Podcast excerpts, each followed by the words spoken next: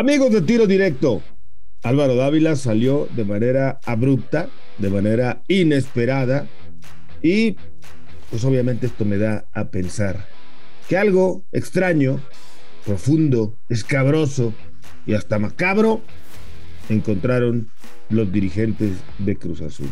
¿Qué? No lo sé. Y más, creo que nunca lo sabremos.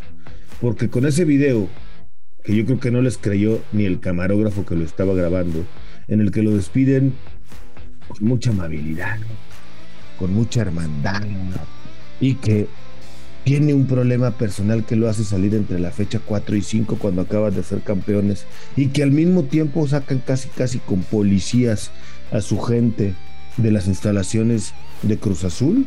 Pero ¿qué creen? Con el tiempo sabremos la verdad, saldrá a la luz pública. Y en el tema de Alexis Vega, pues no quiere renovar con el Guadalajara, todo apunta que pretende irse libre al fútbol de Europa. Esto y mucho más en tiro directo a través de Footbox. Esto es Tiro Directo, un podcast exclusivo de Footbox. Amigos de Tiro Directo, qué placer saludarlos en un capítulo más a través de Footbox. Junto a Alejandro Blanco, soy Gustavo Mendoza y vamos a platicar de dos o tres temas muy interesantes. Primero que nada, Alex White, con el placer de saludarte, te mando un abrazo. Pues, ¿qué onda con lo de Álvaro Dávila y la salida de Cruz Azul? ¿Qué onda con esta novela que quisieron hacer? Ay, sí, amigo, siéntate a mi lado, ven. Vamos a despedirte a todo dar, hombre, no pasa nada. Pero el lenguaje corporal de Dávila durante la entrevista dice muchas otras cosas. Y luego, al mismo tiempo que se va Álvaro Dávila, estoy haciendo comillas con los dedos, pero usted no los ve, por eso le digo, que es por motivos personales, ahí están las comillas, se van al mismo tiempo toda su banda. ¿Qué onda, Blanco? Explícame. ¿Cómo estás, Gus? Un gusto, un gusto como siempre acompañarte acá en, tiro directo. Un, saludo a toda la gente que nos escucha. Eh, pues sí, mira, eh, realmente analizando ya fríamente, después de ver todo lo que pasó, ¿no? En, la secuencia, ¿no? Que bien tú lo dices, eh, analizar el, lenguaje corporal, porque creo que también es parte de nuestra chamba como comunicadores, ¿no? Ver, ver la, manera en que, en que se expresa, en que se comunican los, los protagonistas. Y, sí, yo, yo, coincido contigo, había algo ahí que no cuadraba con, con el cantautor, eh, que además, hay que decirlo, había hecho desde mi, desde mi perspectiva un, magnífico trabajo, ¿no? Sobre todo eh, eh, para este nuevo torneo, negociando algunas contrataciones muy buenas y además gastando poco dinero. Esa es la realidad, ¿no? Porque lo que ingresaron por el cabecita, eh, que fue una, una muy buena lana, eh, si tú haces las cuentas de lo que les costaron los que llegaron, bueno, pues prácticamente gastaron muy poco, muy poco dinero y eso pues es una gestión con la experiencia que tiene Álvaro Dávila, pero bueno, ya, ya este, nos podemos meter en lo que hizo o no hizo Álvaro Dávila. Aquí el, el mensaje, Gus, que a mí nunca me ha gustado por lo menos de lo que se ha manejado en Cruz Azul es eso, ¿no? La, inestabilidad en, la cúpula, en los directivos, este cambio de poderes en la cooperativa, este, yo no creo que le haga bien a, la institución. Y bueno, como parte de esta, pues, de, este, de esta novela que, que montaron ayer, ¿no? Este, el señor Velázquez primero lo de Álvaro Dávila e inmediatamente en la tarde mismo escenario, bus, nada más que se cambió de ropa porque en la, despedida de Álvaro Dávila estaba un poco más formal el señor Velázquez. En la, en la tarde noche ya tenía la, chamarra, un atuendo deportivo con, el logo del equipo, ¿no? Con la vestimenta de Cruzul, igual que el señor Ordiales, que, que lo presentan de manera oficial, regresa eh, y él hizo eh, al final me llamó también eso la atención, Gus. Aclara que el señor Ordiales ya estaba en la institución, eh, que estaba como asesor y que regresa nada más. Es de que nunca se fue, que nunca se fue, pero bueno, eh, tú dices lo del equipo de Álvaro Dávila, este, digo, me imagino que como pasa, ¿no? Cuando en la política, cuando llega un nuevo, este, integrante a la política, ¿no? O gana un nuevo candidato o gana un nuevo partido, pues llega con su equipo y borra al equipo que estaba antes, ¿no? Similar. Digo, esto, yo... es, esto es fútbol, no, lo entiendo, ¿eh? Lo entiendo como lo dices, pero esto es fútbol, ¿no? O sea, Yo nada más, está bien, yo entiendo que pues eh, Álvaro llegó con gente a trabajar a la institución y metió a estas personas que hoy pues les dieron las gracias, me cuentan que algunos hasta con seguridad y todo el rollo los tuvieron que sacar, pero este yo lo único que no entiendo es que si te vas por motivos personales de manera abrupta, pues no tienes por qué llevarte a tu gente tan rápido o no tienen por qué sacarla con policías tan rápido, ¿no? Poco a poquito a lo mejor pues les vas dando las gracias, pero así todos, órale, vámonos, como si apestara. Eh, eso es lo que, eso es lo que brinca, ¿no? Y, como tú dices, pues la, la, la, manera de transmitir el mensaje, a lo mejor en nuestra interpretación decía otra cosa y, y, con esto que, bien señalas, pues no, no, no hace sentido. Yo, yo el, el punto que iba, Gus, creo que eh, si, si ya llegó el campeonato finalmente, ¿no? La, la, novena, la que deseaban, y parecían tener ya estabilidad, pues, ¿para qué le vuelves a mover en la parte de arriba, no? Digo, eh, yo creo que sí puede llegar a afectar al, al grupo, a la parte de fútbol, no debería, pero estas cosas yo creo que sí pueden transmitirse, ¿no? Continuando con esta lógica que pues, es muy lógica, vaya la redundancia de lo que dices, ¿no? Si las cosas están saliendo bien, ¿por qué cortas de golpe y tajo todo abruptamente? Bueno, pues ahí es donde me da más chance de pensar y especular que algo pasó. Porque si todo va muy bien, si ya conseguiste el título, si el equipo está mejor, si eh, el plantel también está bien reforzado, si las todo está saliendo como debe, ¿por qué tan de manera abrupta en jornada 4-5 corres al presidente del equipo? Entonces. Lo que pasa es que tú eres mal pensado. Pues, a lo mejor soy muy mal pensado, pero entonces le encontraron algo. Le encontraron algo que no les gustó. Y entonces por eso también se va de tajo toda la gente con la que trabajaba. Vámonos al mismo tiempo, pero de una vez. Y que ya no entren. Es más, que no pasen ni a recoger sus cosas, porque así fue. Los quiero lejos de mi territorio. Entonces, es donde me cabe a mí la especulación de decir, pues se arreglaron. Oye, fíjate que encontramos esto, esto y esto y esto, pero pues ahí muere. Ya nomás vete de manera digna, te hacemos un videíto, te decimos que te vaya muy bien, muchas gracias. Como te dije el otro día, como dicen los abogados, más vale un mal arreglo que un buen pleito.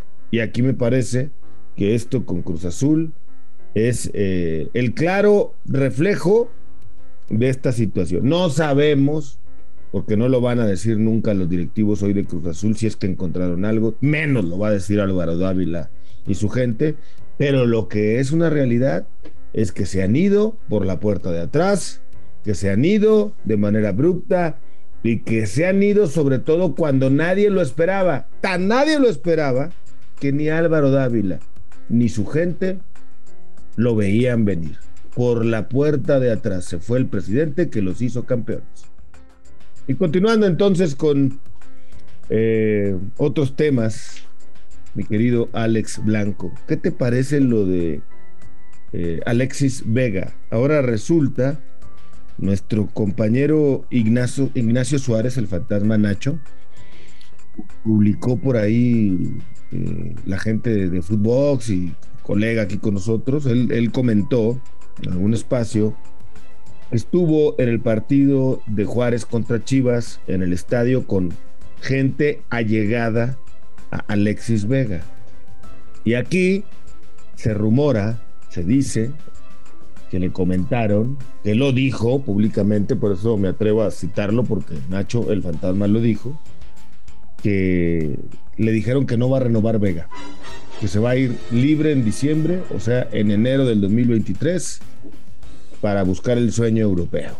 ¿Cómo ves? O sea, algo, algo similar a lo que hizo Orbelín en Cruz Azul. Algo similar a lo que hizo Pineda, sí. Eh, pues mira, digo, si, si no quiere renovar eh, o, o, digamos que para él y la gente que lo asesora, yo, yo siempre hablo de la, de la gente que se rodea el futbolista y que el futbolista debe de, ser inteligente en ese aspecto, rodearse de gente muy capaz, sobre todo en el tema de sus contratos. No, no todos lo hacen.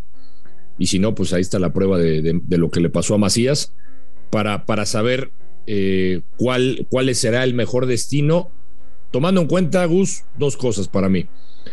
El, el momento en que viven, el momento en que están futbolísticamente, y para mí muy importante, si realmente hay una oferta real e interés del técnico al equipo donde vaya. Para mí esas, esas dos son fundamentales. Pero bueno, si en el equipo de Vega está haciendo este análisis y, deciden que la mejor opción es no renovar con Chivas para tener esa posibilidad de emigrar al, al, viejo continente, caso como concreto, como decíamos, lo, hizo Orbelín Pineda, pues perfecto. Para mí sería una pérdida de Chivas, una, una, un gran, gran error, un desacierto que no lo logren negociar porque partido a partido ha demostrado que sigue siendo para mí es Alexis Vega y el resto del equipo de Guadalajara. Es el mejor futbolista por mucho, ¿eh? porque está a otro nivel.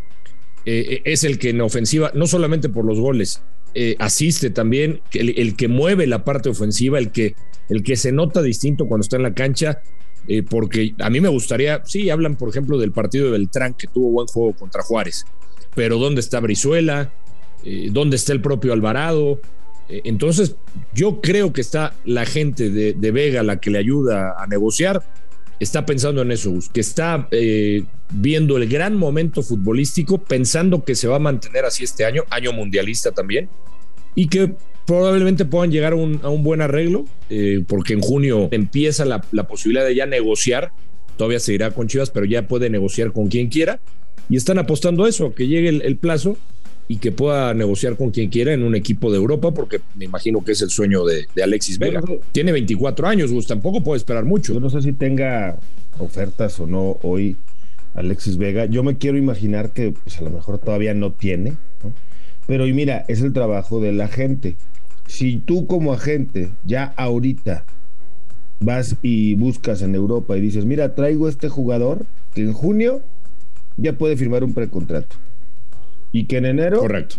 te lo llevas gratis, papito. Bueno, no gratis. En vez de pagarle 5, 7, 8, 10 millones a Chivas, pues nos vas a dar dos o tres a mí y al jugador, ¿no? O a su gente y al jugador, que es como generalmente funcionan este tipo de negocios. O en vez de pagarle, no sé, voy a poner un número X, 100 mil, pues le vas a pagar 300 o 400, ¿no? Porque te va a salir gratis, que son, insisto, como se dan muchísimas veces estos, estos arreglos. Acá lo importante es, Alexis Vega tiene talento para jugar en el fútbol de Europa. Se habla de que Corona incluso, el Tecatito ya lo recomendó en Sevilla, por ejemplo, ¿no? Y, y no me extrañaría que varios equipos de España de ese nivel, ¿no? No aspiremos al top 5, aunque hoy el Sevilla anda ahí peleando arriba, ¿no? Puedan fijarse en un jugador con todo respeto como Alexis Vega. Primero tendrían que llevarlo a un equipo de más o menos en España para que pueda consagrarse y entonces pensar en dar un brinco a un equipo más importante, ¿no? No, no, totalmente de acuerdo contigo. O sea, a ver, por eso te decía, y, tú tocabas el punto de, la gente que, lo asesora, que debe estar viendo posibilidades reales, porque Alexis Vega, pues, con todo respeto, pues no, no va a llegar a un equipo grande y tendría que empezar con un equipo en España, no sé, de media tabla para abajo, en donde pueda ser titular, ganarse la titularidad, porque yo creo que condiciones las tiene, pero eh, algo que le juega en contra y siempre hablamos del mismo tema con los mexicanos, porque, ah, es que son nuestros jóvenes, sí, son nuestros jóvenes de 24 años. Cuando, cuando en Europa, Gus, jóvenes son de 18, 19. E, en la Bundesliga, no hace mucho, el Bayern Múnich debutó a uno de 16 años de, 17 en la cancha y estamos hablando de nuestros jóvenes de 24 años. Eso les juega en contra y, son oportunidades que no deben de dejar pasar. Otra cosa, y ayer tú lo escuchaste, lo tuvimos en, eh, en, en, Fox Radio al Jimmy Lozano, que lo conoce bien, y hablaba de los hábitos que tiene el jugador mexicano, que debe de cambiar, y eso es muy importante. Totalmente, totalmente, y ese sería, por supuesto, tema para todo un capítulo que vamos a tratar eh, después. Alejandro Blanco, como siempre, un placer. Igualmente, Gus. Yo soy Gustavo Mendoza. Ahora me escucha, ahora no. Esto fue Tiro Directo, un podcast exclusivo de Footbox.